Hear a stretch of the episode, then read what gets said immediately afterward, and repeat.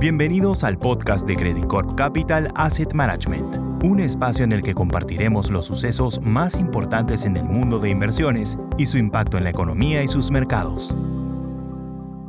Hola, ¿cómo están? Soy Klaus Kempf, Executive Director de Credit Corp Capital Asset Management y quería contarles un poco cómo nos ha ido esta semana en términos de rentabilidades en el mercado internacional.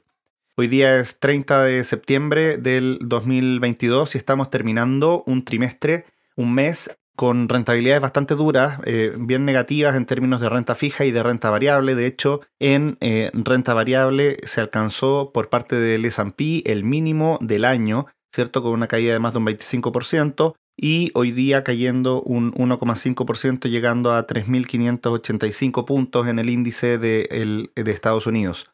El resto de las regiones también tuvieron correcciones a la baja, con caídas un poco menores que lo que se dio en Estados Unidos, pero también con caídas. Por el lado de la renta variable, hemos tenido caídas, ¿cierto? También durante esta semana, pero ya más estables de versus las caídas que hemos tenido en las semanas anteriores que estuvo hablando la Fed. Si bien la Fed habló, Mester y Bullard, consejeros de la Fed, ¿cierto? Hablaron sobre que la Fed va a seguir subiendo tasas hacia adelante. Consideramos que ya la subida de tasas por ahora va a estar estacionada en los niveles de 3,80, 3,85, en donde está el actual nivel de tasas del bono del tesoro a 10 años. Llegó ese bono del tesoro durante la semana, ¿cierto? A un nivel de 3,95 empujado también por las subidas de tasa que se dieron en Inglaterra después de el error, ¿cierto? De alguna forma de Liz Truss de anunciar una rebaja de impuestos, un aumento de gastos en un escenario inflacionario que hizo devaluar la libra y aumentar las tasas de los bonos de largo plazo de Inglaterra, ¿cierto? Producto de un mayor riesgo de la posibilidad de pago de estos mismos bonos. Por otro lado, en Europa, ¿cierto? Se alcanzó una inflación de 10% y esto está obligando al Banco Central Europeo a subir tasas. No saben bien hasta cuándo las van a subir, pero las van a empezar a subir y les van a seguir subiendo. En Italia salió elegida una primera ministra, ¿cierto?, de derecha, de bastante bien a la derecha, pero no estamos viendo una desintegración de Europa o intentos de, Italia ni de ningún otro país, ¿cierto?, de salir de Europa por ahora en particular, Italia necesita de los planes de fomento europeo, de la política monetaria europea, porque el Banco Central Europeo es el principal comprador de los bonos italianos que mantiene estable esas tasas.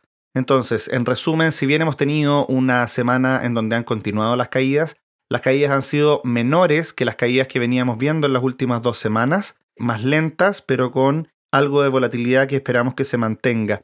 En la medida que la Fed no deje de subir tasas, lo cual esperamos que ocurra en dos a tres meses más, el mercado va a seguir titubeando de cuál es la tasa terminal y si la tasa va a ser cuatro y medio o va a ser 5 o va a ser sobre 5.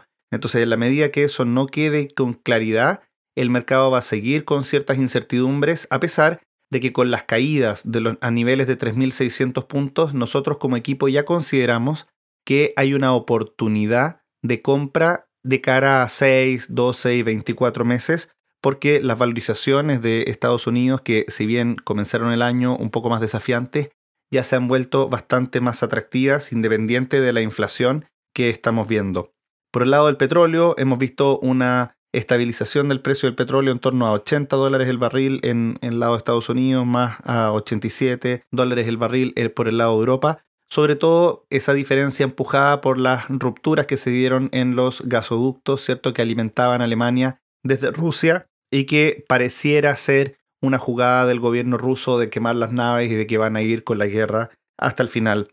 Por el lado de China tenemos también un escenario en donde no ha pasado nada en términos de política, de economía, no ha habido grandes estímulos, no ha habido grandes noticias, principalmente a la espera del Congreso del Partido Comunista Chino que se da cada cinco años y que se efectuará entre el 16 y el 22 de octubre. Así que esperamos empezar a tener noticias más potentes, positivas, de cara a lo que va eh, del final del año, pero principalmente esas noticias van a empujar la economía china, pero no necesariamente la bolsa china como un todo, así que si bien nos mantenemos neutrales en emerging markets, pensamos que esa economía china se puede jugar principalmente con activos en Indonesia y en Latinoamérica, y es así como pensamos empezar a jugarlo hacia final del año. Eh, por el lado de Europa, de vuelta en términos de posicionamiento, nos mantenemos subponderados en nuestra principal subponderación dentro de la renta variable internacional y creemos que esto se va a mantener en lo que queda del año. Eso sería todo por ahora, que tengan un buen fin de semana. Credicorp Capital Asset Management